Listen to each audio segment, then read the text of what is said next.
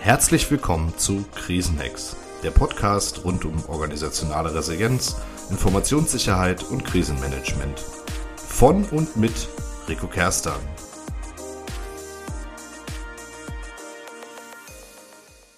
Willkommen zurück zu Krisenhacks.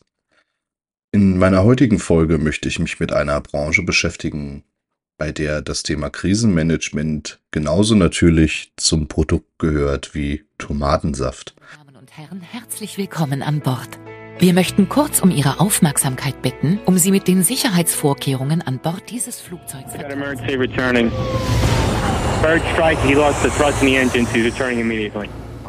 Ich möchte heute über Krisenmanagement und Luftfahrt sprechen.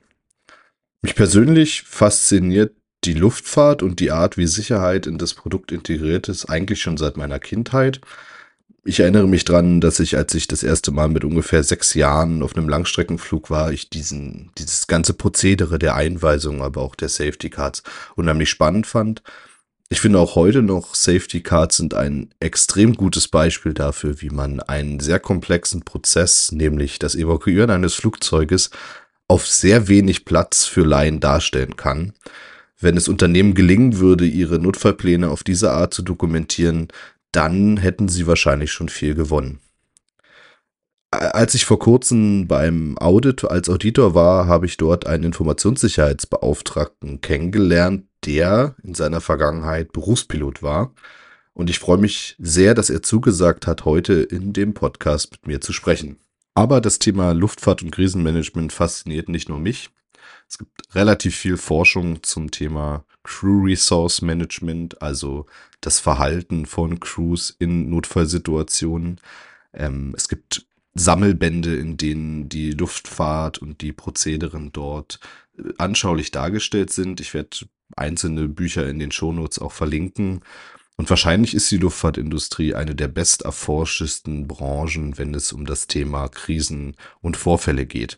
Insofern kann man insgesamt sehr viel von der Branche lernen und sich vielleicht auch ins Bewusstsein rufen, dass es bei der Luftfahrt sicherlich um sehr viele Menschenleben gibt, aber dass viele der Dinge, die dort angewendet werden, auch für andere Organisationen Sinn machen.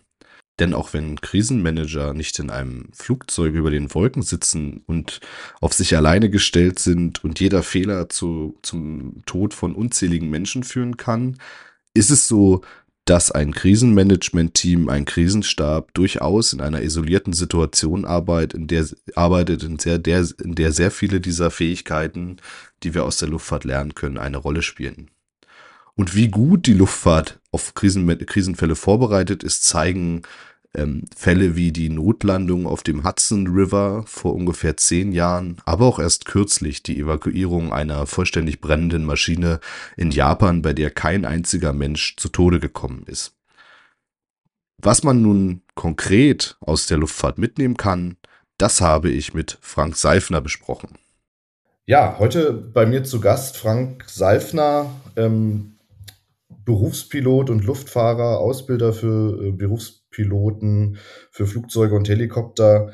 Er sagt von sich selbst, dass er großer Sicherheitsfan ist und daher wahrscheinlich in der Luftfahrt gelandet ist. Das ist für ihn der perfekte Spielplatz, ähm, weil dort Sicherheit irgendwie eines der Kernthemen ist. Er hat nach seiner Zeit als äh, Berufspilot einen Ausflug gemacht als Berater ähm, und Informationssicherheitsbeauftragter in einem Industrieunternehmen hat aber schon vor zehn Jahren angefangen, Konzepte der Luftfahrt in andere Industrien zu übertragen und ähm, sagt von sich selbst, dass er großer Boeing-Fan ist, was ich finde eine perfekte Überleitung zum Thema Hacks und Krisen äh, ist. Frank, herzlich willkommen in meinem Podcast. Hallo, grüß dich, Rico. Ja, du, ähm, wir haben uns ja mal kennengelernt bei einem, bei einem Audit äh, und haben abends gesprochen über das Thema Krisenmanagement und irgendwie Luftfahrt und ich fand das so spannend, dass ich dachte, das muss man mal irgendwie teilen mit, mit anderen. Ähm, ich habe es ja schon gesagt, Boeing hat ja irgendwie jetzt akute Probleme aus verschiedenen Gründen. Ne? Nicht nur, weil sie mal irgendwie einen Cyberangriff hatten, sondern weil auch die Türen ständig rausfallen. Ähm, wenn du mal als äh, Pilot, der auch Erfahrungen in der Industrie gemacht hast, so reflektiert, was, was, was bedeutet denn Krisenmanagement in der Luftfahrt und was bedeutet es in einem Industrieunternehmen? Ähm, ja, ich sag mal, es gibt einen Haufen Dinge, die man durchaus als ähnlich oder gleich oder deckungsgleich betrachten kann. Es gibt vielleicht eine Ausnahme, ähm, und die Ausnahme ist, wenn in der Luftfahrt was richtig schief läuft, steht es in der Zeitung und wir richten meistens einen relativ großen Flurschaden an, ähm, während ähm, oft die direkten Auswirkungen von sag ich mal, Fehlern und deren Konsequenzen von Abweichungen, Abnormals ähm, in der Industrie nicht ganz so schnell sichtbar sind. Ja, was dazu führt, und ich will jetzt nicht zu weit vorgreifen, ähm, dass die Haltung der Luftfahrt sich bedeutend früher geändert hat, äh, wie man mit Krisen und akuten Themen umgeht, als in anderen Bereichen. In, in meinem Podcast soll es ja vor allem um so eine Schnittstelle gehen zwischen Cybersecurity, Krisenmanagement, Krisenresilienz. Wenn du jetzt gefragt würdest von einem Manager eines mittelständischen Unternehmens, der irgendwie sagt, ich will mich auf den Weg machen ähm, zum Thema Krisenmanagement, was kannst du denn als Pilot äh, sagen, was kann man aus der Luftfahrtindustrie lernen, wenn man seine Organisation resilient aufstellen will? Ähm, ich glaube, es gibt sag ich mal, drei, mindestens mal drei Eckpfeiler. Ähm, das eine ist, ähm, dass es ein systemisches Denken erfordert. Also es reicht nicht nur einen bestimmten Bereich ähm, sich anzuschauen, sondern man muss sich das Gesamtsystem angucken. Ähm, der zweite Bereich ist äh, kontinuierliches Training für alle Beteiligten. Und ähm, der dritte wichtige Punkt ist ähm, die Möglichkeit oder das Bewusstsein, dass das, was man sich da ausdenkt, auch anwendbar ist. Ähm, und dass der Mensch, ähm, ich würde es jetzt mal salopp Mensch-Maschine-Schnittstelle nennen, auch wenn jetzt ähm, das vielleicht in einem Industrieunternehmen ein bisschen anders aussieht. Ähm, aber da, wo der Mensch die Verbindung zu den Systemen hat, ähm, dass es einfach auch möglich ist für den Menschen, den Zustand zu erfassen, zu bearbeiten und letztendlich auch ähm, den entsprechenden Einfluss zu nehmen. Ja, das ist jetzt noch ein bisschen diffus, aber das sind so für mich so die, ja, die wichtigsten Punkte und genau da würde ich dann auch ansetzen. Ja.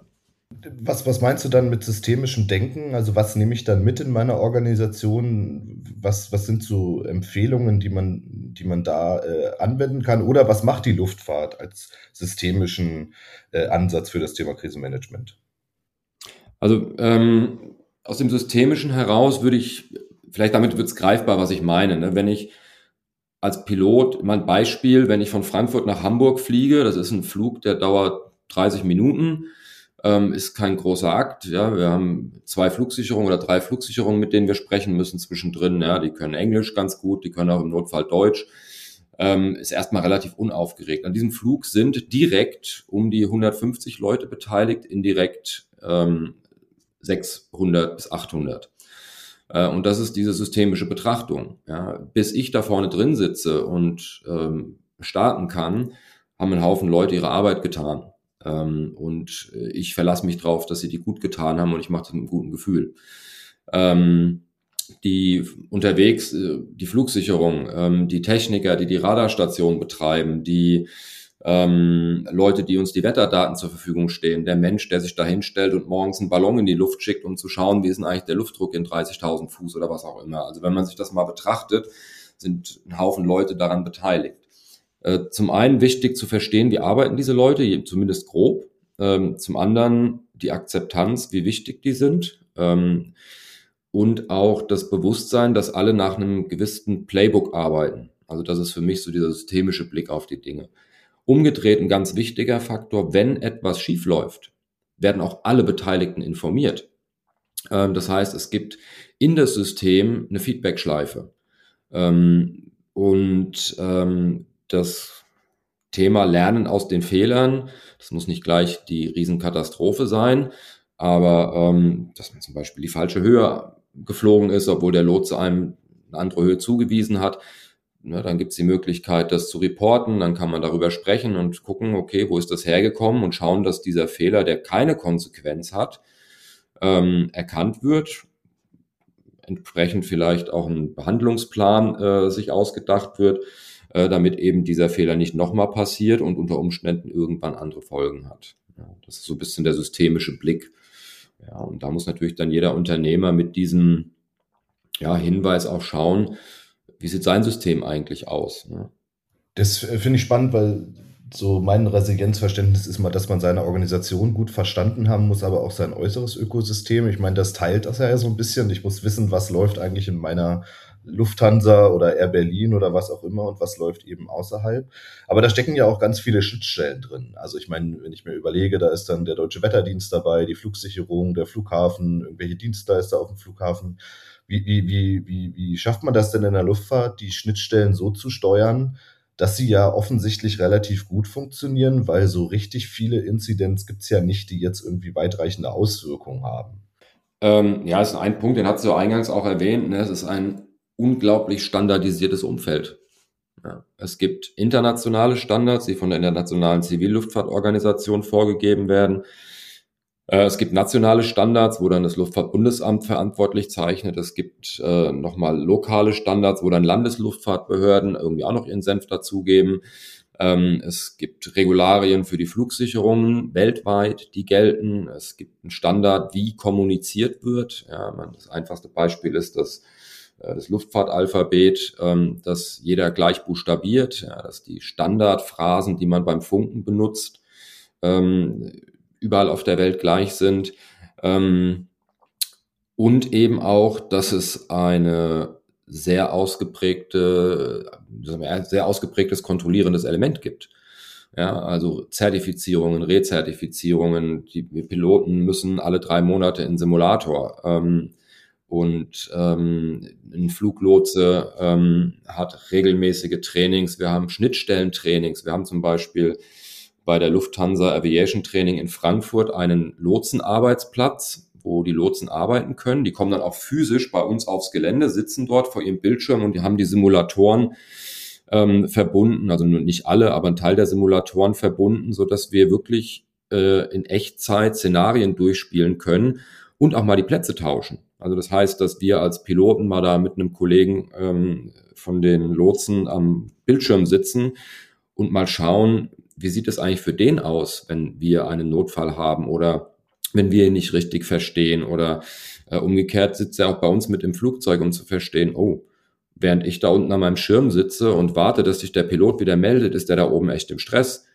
Ja, also auch dieses gemeinsame Verständnis für das Gesamtsystem. Wir haben Leute vom Wetterdienst bei uns, wir haben in der Ausbildung ähm, die Möglichkeit, ähm, dort mal zu schauen, wie das gemacht wird. Ja. Wir haben jederzeit die Möglichkeit, auch mal die Bodendienste uns anzuschauen als Crews. Also das ist, glaube ich, so ein bisschen der Schlüssel.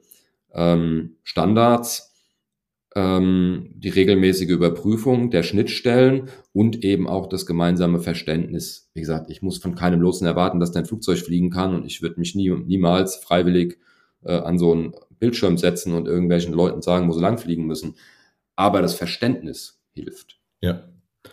Finde ich, finde ich sehr spannend. Ähm, ist, ist glaube ich, was, was man auch gut operationalisieren kann. Man muss ja natürlich nicht gleich IKO-Standards schaffen, sondern man kann natürlich erstmal anfangen, seine Prozesse zu standardisieren, aufzuschreiben, wer da eigentlich was wann wie tut ähm, und so ein gemeinsames Verständnis schaffen. Also, und das hat ja noch gar nichts mit Krisenmanagement zu tun, sondern das hilft einem wahrscheinlich auch einfach in der Alltagsorganisation, wenn mal nichts passiert ist.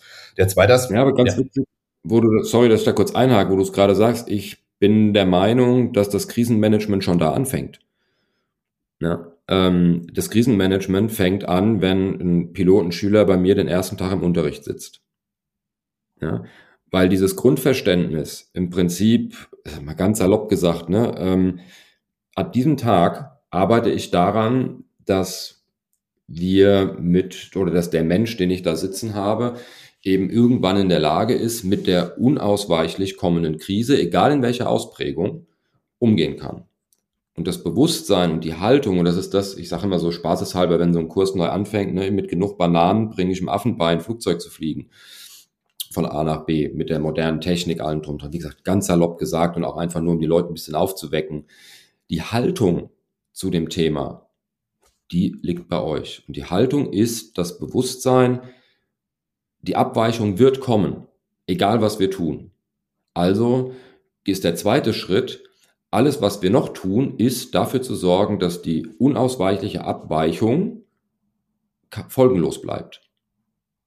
Ja, und von daher denke ich, Krisenmanagement fängt bei uns schon bedeutend früher an. sehr spannend, sozusagen Krisenmanagement als Teil der Alltagsorganisation zumindest mitgedacht ähm, und alles darauf ausgerichtet, dass die Abweichungen ähm, irgendwie behoben werden kann. Ein, ein zweiter Aspekt ähm, ist, ist ja, den du gesagt hast, ist das Training. Ich habe vor kurzem auf LinkedIn ähm, ja gepostet, dass ich irgendwie relativ häufig Unternehmer treffe oder Unternehmen treffe, wo man sagt, naja, wir haben da ein Krisenmanagement-Handbuch und irgendeiner weiß auch immer irgendwas. Und dann frage ich, na, wie ist denn das mit dem Üben? Und dann sagen die, na ja, wir sind ja gut durch Corona gekommen, wir werden da schon ähm, gut durchkommen. Da hattest du ja auch irgendwie äh, nochmal drauf, äh, drauf geantwortet. Insofern würde ich das gerne nochmal aufnehmen. Ähm, wie sieht das denn ein Luftfahrer, äh, wenn man sagt, na ja, also der Plan liegt ja in der Tasche und äh, wenn es dann soweit ist, dann fangen wir einfach mal an zu arbeiten und dann werden wir schon irgendwie das Kind durch den, ähm, äh, durch den Winter kriegen. Mhm. Was ich ja eben schon gesagt hatte, jetzt mal, wenn ich es jetzt rein aus der fliegerischen Sicht sehe, ähm, das alltägliche Fliegen ist relativ eventfrei. Ja, das funktioniert. Ja, wir fliegen in der Gruppe mit gut über 2000 Flüge am Tag. Ähm, also das ist schon irgendwie eine Menge, wo man sagen kann, und die geht quer über die ganze Welt. Ähm, das bleibt relativ eventfrei. Ich habe Kollegen, die bis in die Rente gehen, keinen Triebwerksausfall, keinen Electric Failure oder sonst irgendwas hatten. Sind also 30 Jahre, 35 Jahre geflogen und es ist nichts gewesen. Ähm, das hat, natürlich ist es super, ja, dass es so ist, ähm, führt aber dazu, dass wir im Alltag überhaupt nicht die Möglichkeit haben, ähm, die Situationen, die vorkommen können, zu üben. Also das heißt, wir, ne, und das müssen wir, oder diesen Raum schaffen wir uns eben, dass wir alle drei Monate in Simulator gehen. Ja, da werden, sitzen wir dann nicht drin und fliegen von Frankfurt nach München, sondern wir fliegen im Prinzip irgendwo, da sind teilweise, fangen solche Ausbildungsszenarien auch schon in 30.000 Fuß an, schnallt sich an, dann drückt der Instructor hinten einen Knopf und dann bist du in 30.000 Fuß, die Kiste fliegt. Ähm, und dann werden die ganzen Abnormals bearbeitet, ja, immer nach einem bestimmten Programm. Ähm, und zwar so, dass die ja, wie eine Routine sind. Ja, die Simulatoren sind heute so gut, das sind sogenannte Zero-Flight-Time-Simulatoren. Ähm, die sind wie das Original, die haben eine Zulassung wie ein Luftfahrzeug. Ähm, und man geht nach diesen vier Stunden auch ziemlich durchgekocht, sage ich mal, aus dem Ding raus. Also sprich, das regelmäßige Training ähm, ist das eine.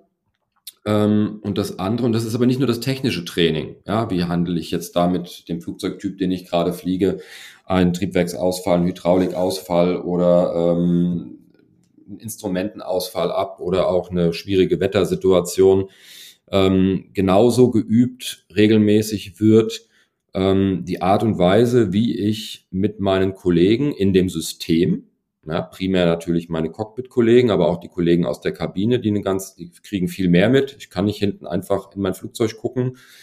Ähm, aber auch, was ich eben schon sagte, diese Zusammenarbeit mit den Lotsen, die Zusammenarbeit mit anderen Schnittstellen, der Flughafenfeuerwehr, ähm, das sind alles Sachen, die eben auch trainiert werden müssen. Ähm, inklusive Kommunikation, hatte ich ja damals auch gesagt, ähm, weil der Mensch, das kennen wir alle, ne, dass der Mensch sich unter Stress manchmal komisch anhört, äh, dass der ähm, Dinge sagt, die man fehlinterpretieren kann, weil sie emotionsgeladen sind. Ja, und ähm, wir haben in der Geschichte der Luftfahrt Unfälle, die ähm, schlimmere Folgen hatten, als hätte sein müssen, einfach weil falsch kommuniziert wurde oder ähm, man sich falsch verstanden hat. Kennen wir alle. Ja? Ähm, aber selbst da ist so, dass die Kommunikation standardisiert wird, um die Emotion rauszunehmen. Entscheidungsfindung wird standardisiert. Ähm, Entscheidungsfindung unter Stress ist wieder was anderes, wird aber auch standardisiert. Ja, und ähm, ja, das ist so ein bisschen das, wo ich sage, wo ähm, genau dieses ja, Training, aber auch inklusive der Einarbeitung von Feedbacks, die wir aus Vorfällen gelernt haben. Ja. Heute sind Erf Verfahren teilweise anders, als sie vor 20 Jahren noch waren, äh, zum selben Thema, weil man gelernt hat, ja, das ist unter bestimmten Situationen gar nicht so anwendbar oder handelbar für die Crews oder wie auch immer. Ja. Vielleicht können wir das mal konkret machen. Was ist denn so eine Kommunikationsart, Struktur, die man dann wirklich übt? Also ähm, ich mache es ja jetzt mal so ein bisschen wie im, wie im Actionfilm, wo der Protagonist eigentlich hinten sitzt und vorne im Cockpit passiert was ganz Schlimmes. Wie muss ich mir denn so eine Situation dann vorstellen? Also ich sag mal, ein Krisenstabstraining ist meistens so, dass das ein aufgeschreckter Hühnerhaufen ist. Ich würde ja hoffen, dass es im Cockpit nicht so, aber vielleicht kannst du einfach mal beschreiben, was passiert, wenn jetzt festgestellt wird, okay, wir haben eine Abweichung. Mhm. Ich würde gerne zwei äh, Dinge beleuchten, wenn wir über Kommunikation sprechen. Zum einen ähm, gibt es ein ganz schönes Beispiel. Es gab einen Unfall, auch mit mehreren ähm, Toten, ähm, wo Folgendes passiert ist. Ein Flugbegleiter ist auf dem Weg mit dem Essenswagen nach hinten, guckt aus dem Fenster nach rechts und sieht, dass das Triebwerk brennt. Dreht sich rum, geht ins Cockpit und was sagt er? Rechts brennt das, das Triebwerk. Triebwerk brennt. Ja. Die hatten vorne Anzeigen, die waren nicht ganz eindeutig und waren sich nicht sicher. Ne? und haben daraufhin das rechte Triebwerk abgestellt. Aber was ist passiert? Der dreht sich rum, dann ist rechts nicht mehr links und links nicht mehr rechts und da haben die das gesunde Triebwerk abgestellt. Die haben es irgendwann gemerkt. Ähm, aber seit diesem Tag wird, wenn im Flugzeug über rechts und links gesprochen wird, immer mit dem Zusatz in Flugrichtung gearbeitet. Ja, also ein Punkt, ne, wie eine Kommunikation in einem ganz banalen Fehler, ganz menschliches Verhalten dazu geführt hat, dass eine gesamte Industrie einen anderen Terminus nutzt. Da würde ich mal ganz kurz reingehen, weil äh, das ist ja, wirkt ja trivial, aber es führt natürlich dazu, wenn der Flugbegleiter sagt, das Triebwerk re rechts brennt und der Pilot dann äh, würde dann fragen, in Flugrichtung. Also es führt ja dazu, dass ich eben die Abweichung von dieser Kommunikation auch äh, zwischen den beiden nochmal regeln kann. Ich finde, das ist ein ganz wichtiger genau. Punkt, ja. Ja, und deshalb ist jetzt so, wann immer ich im Luftfahrzeug bin und spreche über rechts und links, muss ich dazu sagen in Flugrichtung. Das lernen die Flugbegleiter, das lernt das Bodenpersonal, das lernen alle, die in diesem System zusammenhängen. Das hat, allein dieser eine Unfall hat dazu geführt, dass die ganze Welt das jetzt so nutzt. Was auch klar wurde in diesem Unfall ist, die Piloten waren natürlich im Stress, haben die Flugsicherung informiert, dass sie also Mayday gesagt und das sind ne, Triebwerksthema haben und ähm, wenn man sich die Aufzeichnung aus dem Cockpit anhört, das ist nicht zwingend schön, weil man auch merkt, wie die immer gestresster werden ähm, merkt man aber, dass der Lotse die oft unterbricht, wenn sie gerade dabei sind, irgendwelche Checklisten abzuarbeiten.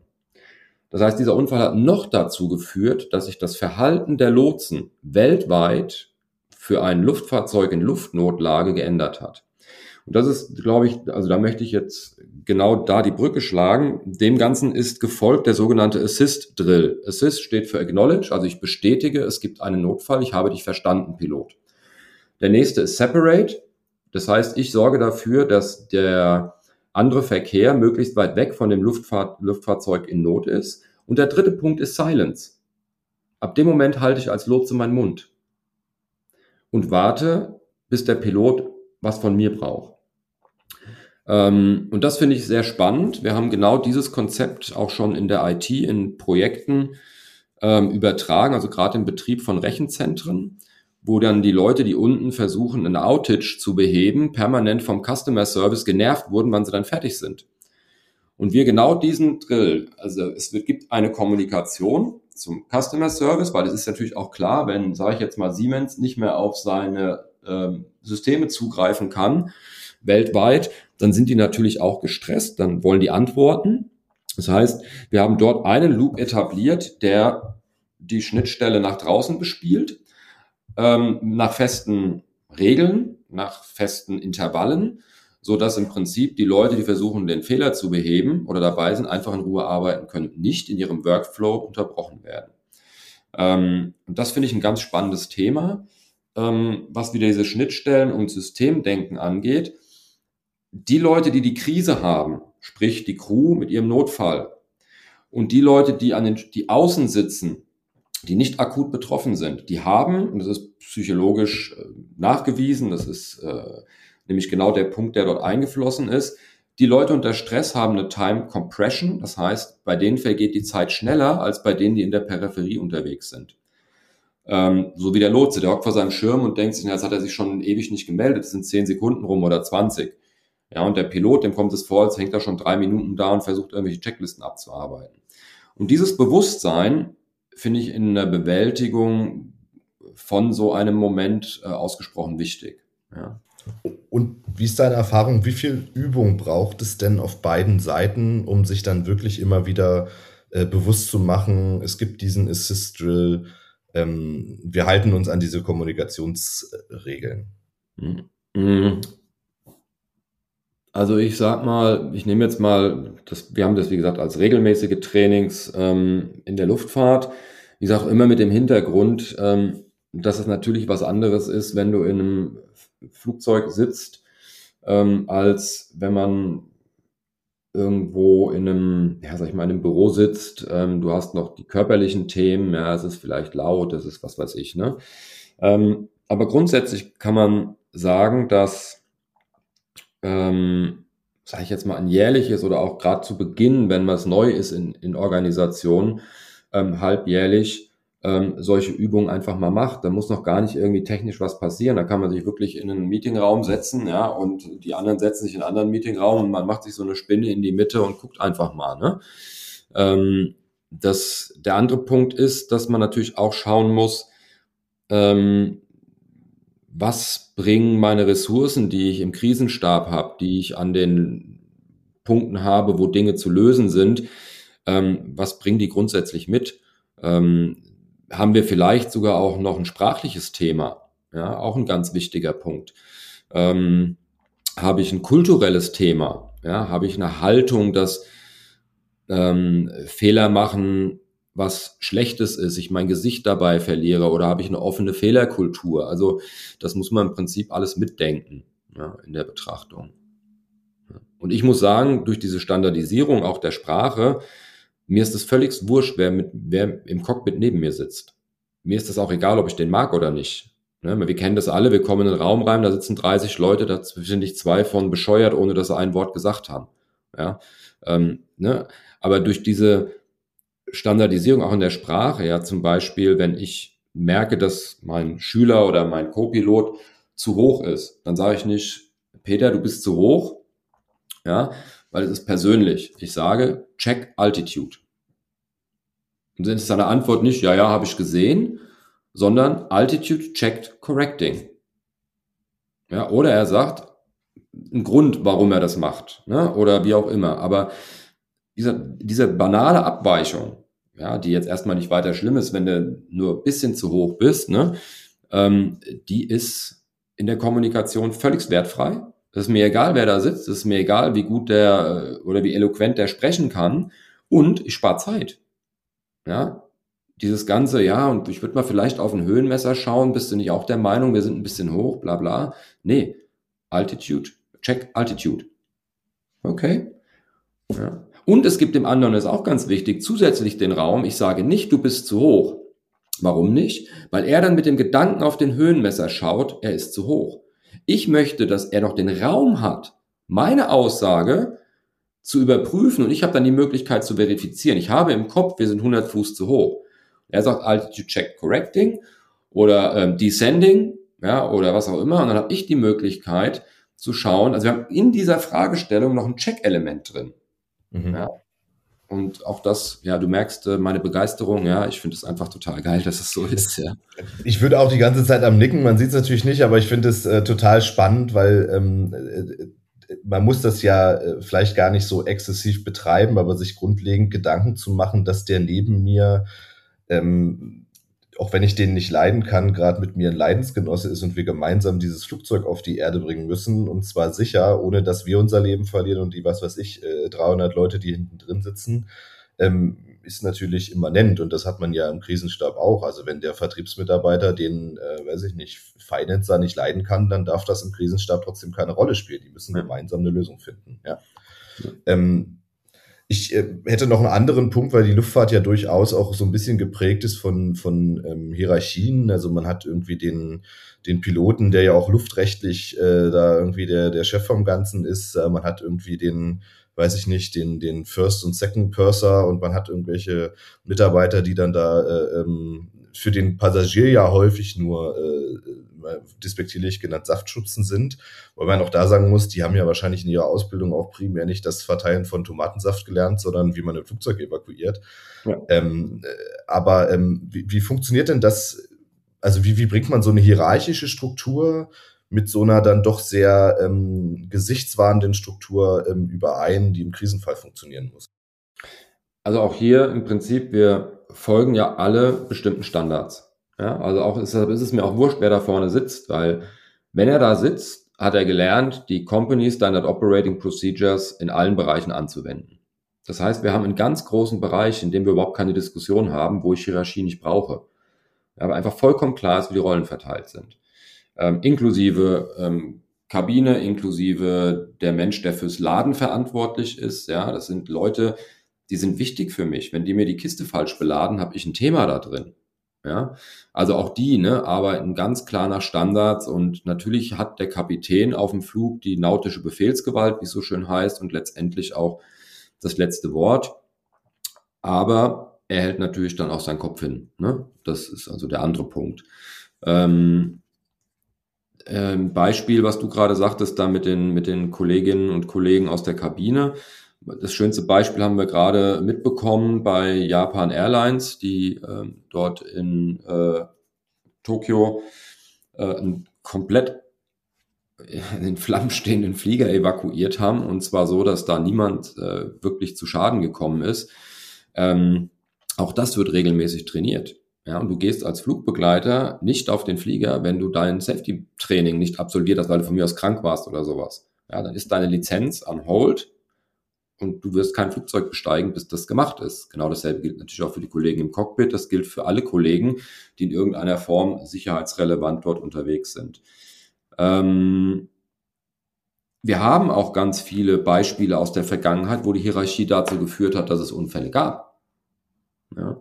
Ähm, Beispiel der Birgen Air Absturz vor knapp 30 Jahren, ähm, wo der Co-Pilot vollkommen dem Co-Piloten vollkommen bewusst war, in was für ein Unglück die fliegen. Und wenn man sich das anhört, dann wird einem schlecht.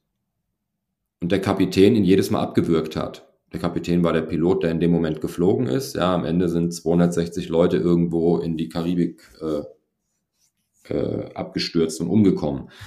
Ähm, auch da wurde in der Vergangenheit natürlich viel gearbeitet. Klar, ist wichtig, dass man klare Regeln hat und auch klare Verteilung der Aufgaben und auch diese Hierarchie ist ja einfach dann der Situation geschuldet, dass es diese Rollen gibt. Ähm, aber zum Beispiel, ich hatte es vorhin schon mal angedeutet, das Thema Entscheidungsfindung. Auch wenn der Kapitän die letzte Entscheidungsinstanz ist, ja, sind alle Beteiligten dieses Systems darauf trainiert, Entscheidungen gemeinsam zu treffen. Auch da wieder ein ganz schönes Beispiel. Der Kapitän ist ausgebildet, ähm, wie er in einem Notfall seinen hierarchisch Untergebenen oder Niedrigeren, jetzt ohne das niedrig, ich mag das Wort nicht, aber so ist es in dem Falle, trotzdem abzuholen. Schönes Beispiel. Wenn ich sage, wir haben das und das Thema am Flieger äh, als Kapitän und sag du, Frankfurt sieht eigentlich ganz gut aus mit dem Wetter, da haben wir die Technik, da kriegen wir die Passagiere auch wieder weg, ähm, lass uns nach Frankfurt fliegen. Ja, also wenn wir eigentlich, sag ich mal, nach München wollten. Ne? Ähm, wie groß ist die Wahrscheinlichkeit, dass der Co-Pilot sagt, ja, okay, machen wir. Also würde ich als Kapitän das Gespräch beginnen. Nicht würde, sondern beginne das Gespräch mit, wir haben folgendes Problem, wir haben den Notfall jetzt abgewickelt, fliegen nur noch mit einem laufenden Triebwerk, alles safe. Wir haben die Option A, B, C, was würdest du tun? Ja, und dann ist die Wahrscheinlichkeit, dass ich seine wirkliche Meinung bekomme, bedeutend größer als in dem Beispiel, was ich vorausgeschickt habe. Ja, also auch da wird sehr viel getan, um die nötige Hierarchie nicht hinderlich sein zu lassen. Ja, und das finde ich einen ganz wichtigen Punkt. Ähm, und genauso auch der Kapitän, der im Briefing seine Crew, wir reden ja alle zusammen, bevor der Flug losgeht. Also wir haben ein erstes Cockpit-Briefing, wo wir uns Wetter anschauen, Sprit bestellen und so. Und dann treffen wir uns mit der Kabine. Und ein Kapitän oder der seine Leute einlädt, ja, und das habe ich ganz oft erlebt, auch wo ich noch ganz neu war im Business, dass ein Kapitän gesagt hat, ähm, es gibt keine dummen Fragen. Was immer euch in unserem Flugzeug da hinten komisch vorkommt, kommt vor und sprecht mit mir. Ja, habt keine Angst. Ich werde es euch erklären, dann wisst ihr das das nächste Mal, falls es irgendwie ne, ein komisches Geräusch war oder ein komischer Geruch, haben wir öfters mal gehabt. Ja, ja, dann hat noch irgendeiner ein Essen im Ofen vergessen, man hat die Ofen vorgewärmt, um das Essen für den aktuellen Flug vorzubereiten. Naja, hat es irgendwann angefangen komisch zu riechen. Da kamen auch schon Kollegen vor und gesagt, wir glauben, da hinten brennt irgendwas. Ne? Aber es ist wichtiger, dass der Kollege sich traut, nach vorne zu kommen und die Informationen zu geben oder die Informationen zu teilen, ähm, als dass er das nicht tut. Ja, und da ist, glaube ich, ganz wichtig, dass man die Hierarchie nutzt, um in dem Falle der Kapitän, um die restlichen Leute in dem System einzuladen, ähm, offen mit ihren ähm, Beobachtungen, Gedanken und allem drum und dran umzugehen. Ja. Ich, ich würde jetzt die, letzten, die letzte Frage nutzen, um nochmal so ein, so ein bisschen abzubiegen in die andere Erfahrung, die du gemacht hast, in die, in die Wirtschaft.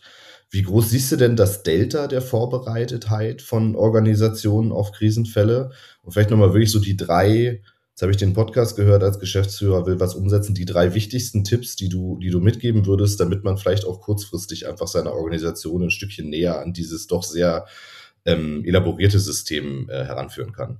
Mhm. Ähm, also erfahrungsgemäß, ähm, also ich war ja in der Medizin unterwegs, wir haben dort, ja, sag ich mal, Notaufnahmen inklusive dem Rettungsdienst uns angeschaut und geschaut, was man besser machen kann. Ähm, wie gesagt, wir haben große Rechenzentrumsbetreiber ähm, uns angeschaut aus der Energiewirtschaft und ich sag mal, was ich überall hm, festgestellt habe, ist, ähm, dass es einen gewissen Schmerz braucht, bis die Leute feststellen, dass das ein gutes Invest ist. Ähm, ich habe das vorhin gesagt, wir werden in der Luftfahrt nicht, sage ich mal, der Medizin 20, 30 Jahre voraus. Aber wir können, wenn bei denen Patienten, ich habe die Aussage von einem Notarzt, der gesagt hat, wenn wir kommen, hat der Patient eine Chance und die ist 50-50. Wenn wir nicht kommen, stirbt er eh. Ja, und wenn von 1000 behandelten Notfällen einer wegen einem Behandlungsfehler stirbt, ist es keine schlechte Quote. Und erst in dem Moment, wo ich ihm gesagt habe, wenn ich mit dieser Quote Flugzeuge fliege, verlieren wir bei Lufthansa 2,5 Flugzeuge am Tag.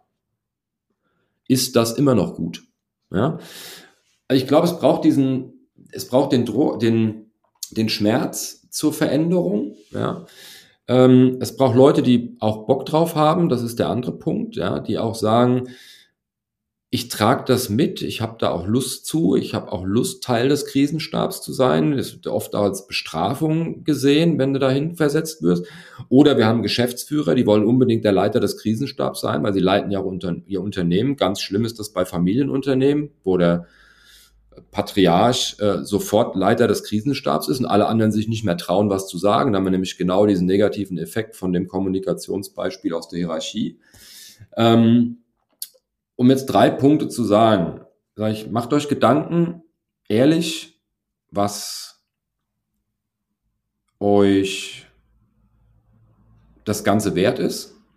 Ja? Ähm, sucht euch Leute, die da mitmachen wollen ähm, wenn ihr die Leute nicht findet, dann ähm, schaut, dass ihr das Ganze spannend gestaltet, auch so, dass jedem klar ist, warum er das tut. Und last but not least, die Grundhaltung, dass irgendwann der Tag kommt, wo es passiert. Egal was. Ja, ähm, ja damit kann man bedeutend entspannter durchs Leben gehen. Vielen Dank. Ich äh, könnte noch stundenlang reden. Mich interessiert Luftfahrt aber auch schon seit ich klein bin. Ähm, vielleicht haben wir noch mal die Chance, äh, uns, weiß es ich, äh, einem konkreten Thema zu nähern. Ich fand es unheimlich spannend, deinen Einblick. Ähm, ich danke dir, dass du da warst und bis bald. Ja, gerne. Bis bald und äh, alles Gute. Ja, soweit mein Interview mit äh, Frank Seifner ich muss sagen, mich hat das Thema nicht nur gepackt, weil ich es persönlich spannend finde, sondern weil ich finde, dass Frank auch wirklich für das Thema Krisenmanagement brennt. Und das ist ja umso beeindruckender, weil er war ja jetzt bei der Lufthansa nicht für das Krisenmanagement oder das Safety Management zuständig, sondern er war Pilot und damit Teil der Wertschöpfung. Und ich glaube, es gibt wenige Unternehmen, bei denen man ähm, Führungskräfte findet, die Teil der Wertschöpfung sind, die so für das Thema Krisenmanagement brennen. Also ich denke, man kann sich hier allein schon äh, von der Einstellung zum Thema viel abgucken.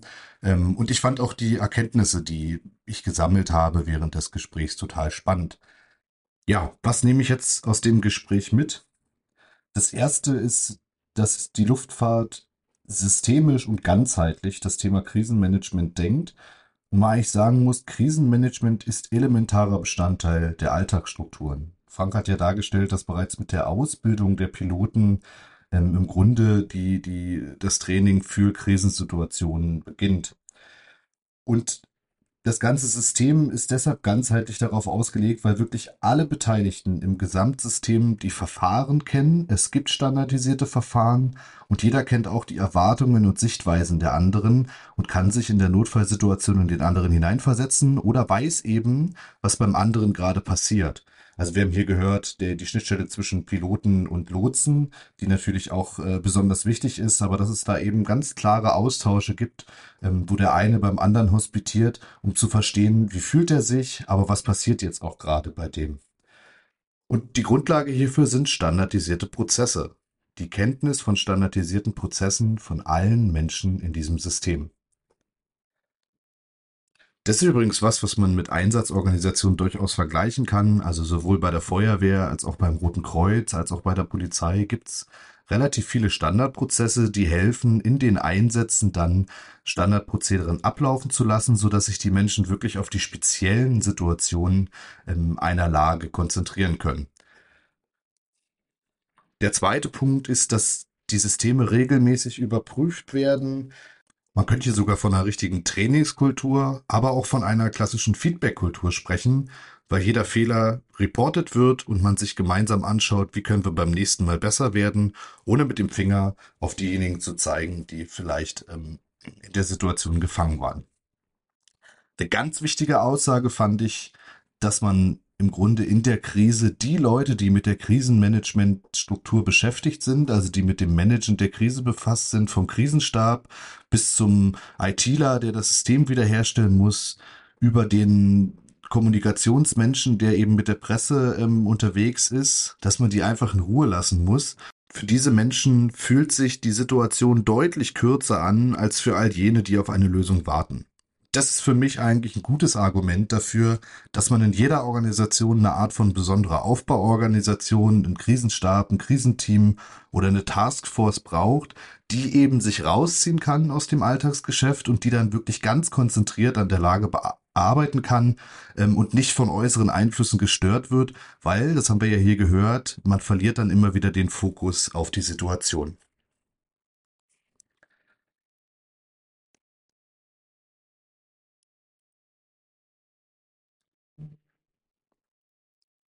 Ich denke, was klar geworden ist, ist, dass das Thema Krisenmanagement oder Safety oder wie auch immer man das bezeichnen will in der Luftfahrt auch eine klassische Haltungs- und Bewusstseinsfrage ist. Auch solche Piloten, die vielleicht in ihrem ganzen Berufsleben nie wirklich ähm, mit einer Krise oder mit einem Problem in Berührung kommen, trainieren das und zwar viermal im Jahr in sehr, sehr teuren Simulatoren ähm, es wird ein großer Aufwand betrieben, um die Leute hier up to, up to date zu halten und die Prozederen, die vordefiniert sind, einzuhalten. Und neben ganz viel Technik, die sicherlich in so einem Flugzeug verbaut ist, darüber haben wir nicht so richtig gesprochen, ist es aber ganz viel Menschliches. Also Kommunikation ist standardisiert, um äh, gesichtswahrend miteinander zu arbeiten, um auch persönliche Befindlichkeiten keine Rolle spielen zu lassen. Ähm, und es sind Abläufe ganz klar definiert, die eigentlich ziemlich einfach scheinen, die aber eine relativ große Auswirkung haben. Und das hat Frank ja auch gesagt, das zieht sich so ein bisschen durch die Folgen meines Podcasts. Hier kann man einfach starten. Man kann sich Kommunikationsregeln festlegen und dann kann man schon mal anfangen, die zu üben, indem man sich in zwei Räume setzt und zwei Stunden lang oder halbe Stunde lang einfach mal die Kommunikationsregeln übt. Der eine arbeitet und der andere meldet sich nur, wenn er gefragt wird beispielsweise. Aber Kommunikation ist eben auch ein Anker, um beispielsweise Hierarchien zu überwinden, indem man offene Fragen stellt, die Lösung nicht vorweggibt oder vielleicht eine Methodik einführt, die einen wirklich zwingt, mehrere Handlungsoptionen zu diskutieren und sich mit diesen auseinanderzusetzen, schafft man eben Raum, um nicht nur in die eine Richtung zu rennen, die vielleicht von der höchsten Führungskraft vorgegeben ist, sondern um auch Wege zu finden, die ähm, aus der Krise führen können, die einem aber vielleicht nicht spontan einfallen. Das ist was, was wir in unseren Trainings auch immer strapazieren, aber da sieht man, das ist eben in der Luftfahrt auch ein Punkt, der, der eine sehr große Rolle spielt, offene Fragen zu stellen und zu schauen, was kann eigentlich der andere ähm, beitragen zur Lösungsfindung. Ja, und über allem, würde ich sagen, steht Kultur. Meldekultur, Kommunikationskultur, aber auch eine Kultur, in der man sich bewusst ist, dass es jederzeit zu einer Situation kommen kann. Und ich fand den, äh, den, die Grundhaltung, die Frank hier beschrieben hat, zu sagen, es wird passieren, es kann jederzeit passieren, aber wenn es passiert, bin ich vorbereitet, eigentlich eine ganz schöne Beschreibung. Und wenn wir uns die Folge anschauen, dann muss man sagen, man kann eigentlich ohne relativ große Investaufwände in die IT-Infrastrukturen oder in das Bauen von irgendwelchen Mauern sehr, sehr viel in der Organisation bewegen. Und das finde ich doch eigentlich einen ganz guten Ausgang. Es braucht im Zweifelsfall nicht die große Technik, es braucht Trainings, es braucht Prozesse und es braucht Methoden. Und dafür muss man nicht viel Geld ausgeben. Also, wenn ich von dem Thema nicht schon begeistert wäre, nach dieser Folge wäre ich es gewesen. Ich bin aufs Feedback gespannt, wie immer gern an redaktion.krisenhex.de oder über LinkedIn an Rico Kerstan. In der nächsten Folge spreche ich mit Professor Dr. André Schulz. Er ist Professor für Kriminalwissenschaften und mit ihm möchte ich besprechen, wie Kriminelle eigentlich denken und wie man aus der Sicht eines Kriminalwissenschaftlers sich vorbereiten kann auf beispielsweise Hackerangriffe. Ich bin gespannt und ich freue mich auf die nächste Folge. Auf Wiederhören.